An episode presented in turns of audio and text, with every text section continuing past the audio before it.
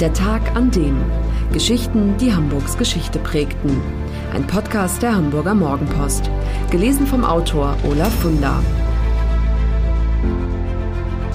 Der 10. Januar 1911. Der Tag, an dem Hamburgs Flughafen gegründet wurde.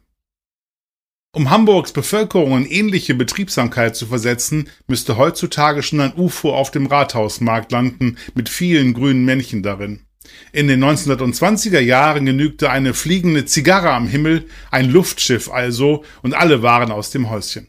Als 1929 das Luftschiff LZ 127 Graf Zeppelin im Zuge einer 35 Tage andauernden Weltfahrt Hamburg überflog, da waren Straßen und öffentliche Gebäude mit Fahnen geschmückt, die Kinder hatten schulfrei, Zeppelin frei hieß das damals, und alle, die laufen konnten, kletterten rauf auf die Dächer, um das fantastische Schauspiel aus nächster Nähe zu beobachten.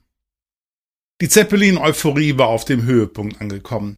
Der Zeppelin-Bau für die Deutschen eine nationale Angelegenheit, ein Symbol technologischer Überlegenheit. Gerade nach dem verlorenen Ersten Weltkrieg und den wirtschaftlich schwierigen Zeiten der Weltwirtschaftskrise tat es dem angeknacksten Selbstbewusstsein gut, dass es Deutsche waren, die sich anschickten, den Himmel zu erobern. Dabei war Ferdinand Graf von Zeppelin, der Erfinder des sogenannten Starrluftschiffes, anfangs ziemlich verspottet worden ob seiner spinnerten Ideen. Immer wieder hatte der in Konstanz am Bodensee geborene ehemalige Kavallerieoffizier vergeblich versucht, die Armee davon zu überzeugen, von welch großartiger militärischer Bedeutung sogenannte Lenkballone sein könnten. In der Bevölkerung war der Graf noch um 1895 herum als Narr verschrien und wurde auf offener Straße ausgelacht. Kaiser Wilhelm II. nannte ihn den dümmsten aller Süddeutschen. Doch mit einem Mal schlug die Stimmung um. Ab 1900 stieg Zeppelin mit seinem ersten Luftschiff mehrfach über den Bodensee auf, was die Bevölkerung spontan mit Begeisterung honorierte. Plötzlich wurde den Leuten klar, dass dieser Mann wohl doch einiges auf dem Kasten hatte. Aus dem Narren vom Bodensee wurde ein Volksheld, und als der im März 1910, also vor 100 Jahren, Hamburg besuchte, da wurde er wie ein Staatsgast empfangen. Der inzwischen 72-jährige Luftfahrtpionier hielt vor der Crème de la Crème der Hamburger Gesellschaft eine mitreißende Rede. Er erzählte von seiner Vision, Forschungsfahrten über dem Meer und über der Arktis und außerdem touristische Fernfahrten zu verschiedenen Städten in ganz Nordeuropa zu unternehmen. Der Hansestadt machte er das Angebot, so etwas wie die Zentrale zu werden bei der Eroberung der Luft über dem Meer. Das war eine Chance, die sich Männer wie Hapag-Chef Albert Ballin, der Bankier Max Warburg und der Rechtsanwalt Rudolf Mönckeberg nicht entgehen ließen. Sie waren die ersten, die Anteilsscheine für den Bau einer Luftschiffhalle zeichneten. Tags darauf riefen sie über die Zeitung die Bevölkerung auf, es ihnen gleich zu tun. Mit einem Startkapital von 685.000 Mark wurde am 10. Januar 1911 die Hamburger Luftschiffhallengesellschaft gegründet, der Geburtstag des Flughafens, der auf einem 44,8 Hektar großen Areal am Rande des Dorfes Fuhlsbüttel errichtet wurde.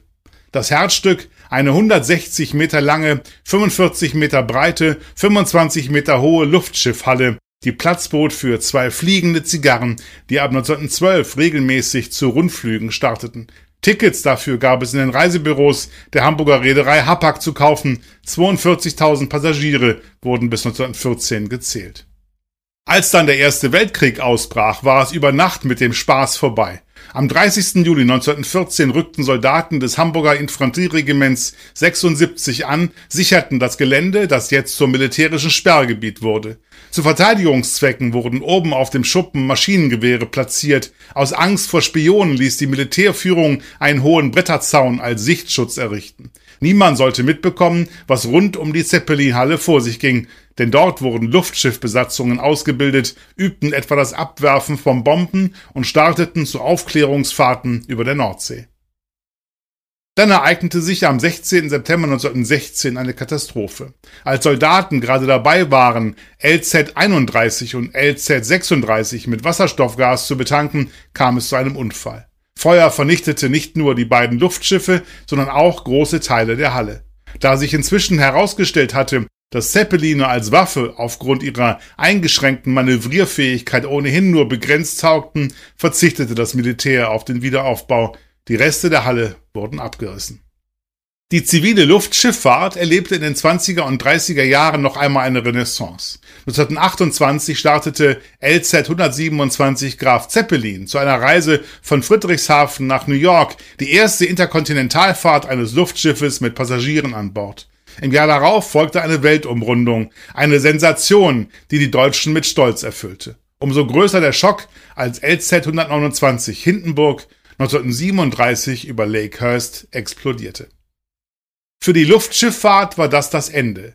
Für den Hamburger Flughafen aber ging es erst richtig los. Bereits nach dem Ersten Weltkrieg hatte sich dort die Deutsche Luftreederei GmbH DLR angesiedelt, die älteste Fluggesellschaft der Welt und 1919 auf der Strecke Hamburg-Berlin den ersten planmäßigen Linienverkehr aufgenommen. Ausgerüstet mit Brille, Schal und Sturzhelm saßen die Passagiere in offenen Sitzen und waren Wind und Wetter ausgeliefert. Innerhalb der 1920er Jahre entwickelte sich der Flughafen von einem sumpfigen Acker zu einem bedeutenden Luftverkehrsknoten Europas. Trotz des Aufschwungs weideten in den Anfangsjahren noch Schafe auf dem Vorfeld des Flughafens, das noch nicht betoniert, sondern mit Gras bewachsen war. Die Schafe als biologische Rasenmäher hielten die Grasnarbe stets kurz. Zwischen 1934 und 1937 erlebte der Flughafen eine wahre Blütezeit. Es gab neben Verbindungen zu vielen deutschen Städten auch Routen zu den wichtigsten Hauptstädten Europas. Die Zahl der regelmäßig geflogenen Strecken ab Hamburg erhöhte sich auf 22, darunter die längste Flugroute der Welt, die Verbindung Hamburg, Belgrad, Athen, Rhodos, Damaskus, Bagdad. Für die 4050 Kilometer benötigten die Maschinen eine Flugzeit von 23 Stunden und 40 Minuten. 1937 zählte der Hamburger Flughafen bereits mehr als 57.000 Passagiere. Der wachsende Flugverkehr hatte zur Folge, dass auch der Flughafen wachsen musste. Ab 1935 konnte Hamburg Airport seine bis dato größte Ausdehnung verzeichnen. Die Fläche wuchs auf über 220 Hektar. Teile des Rollfelds wurden planiert, mehrere Parkplätze und die Anbindung an öffentliche Verkehrsmittel geschaffen und die Befeuerung für die Nachtabfertigung wurde ausgebaut. Im Zweiten Weltkrieg wurde der Flughafen für die zivile Luftfahrt gesperrt und von der Luftwaffe mit riesigen Matten und Bäumen so gut getarnt, dass er im Krieg kaum beschädigt wurde. Daher konnte die Royal Air Force ihn voll funktionsfähig übernehmen und 1946 richtete British European Airways einen regelmäßigen Flugverkehr auf der Strecke London, Amsterdam, Hamburg, Berlin ein.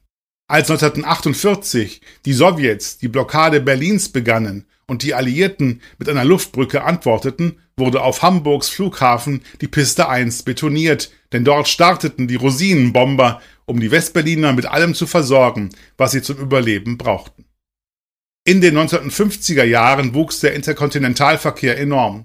Es gab von Hamburg aus unter anderem Direktverbindungen nach New York, Chicago, Rio de Janeiro, Nairobi und Hongkong.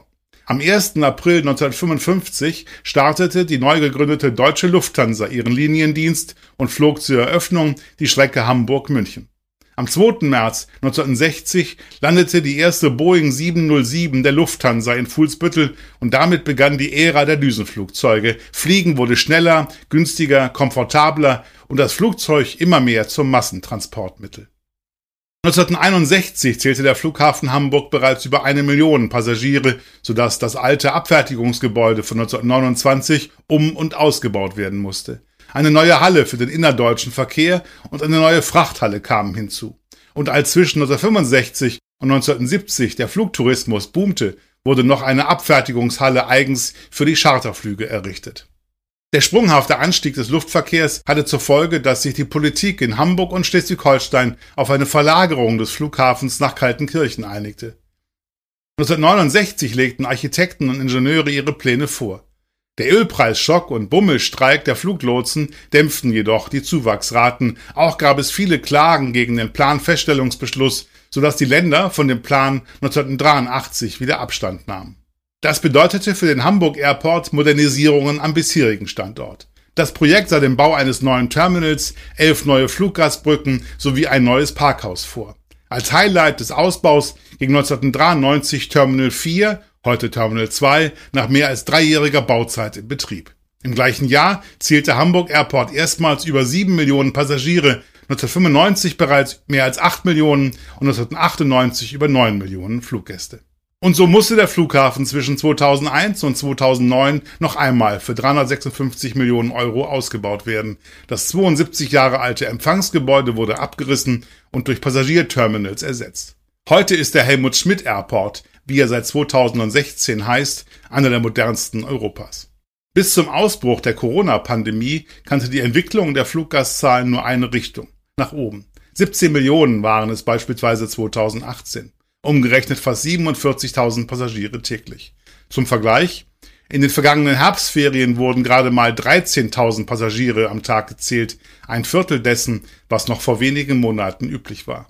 Experten rechnen damit, dass es einige Jahre dauern wird, bis sich die Luftfahrtbranche von Covid-19 erholt hat. Kein guter Moment für Deutschlands ältesten und fünf größten Flughafen, um den 110. Geburtstag zu feiern. Das war der Tag an dem Geschichten, die Hamburgs Geschichte prägten. Eine neue Folge lesen Sie jeden Sonnabend in Ihrer Mopo und hören wöchentlich einen neuen Podcast. Noch mehr Historisches aus Hamburg, wie zum Beispiel das Buch zu dieser Serie oder die Magazine Unser Hamburg, finden Sie auch online in unserem Mopo-Shop unter www.mopo-shop.de.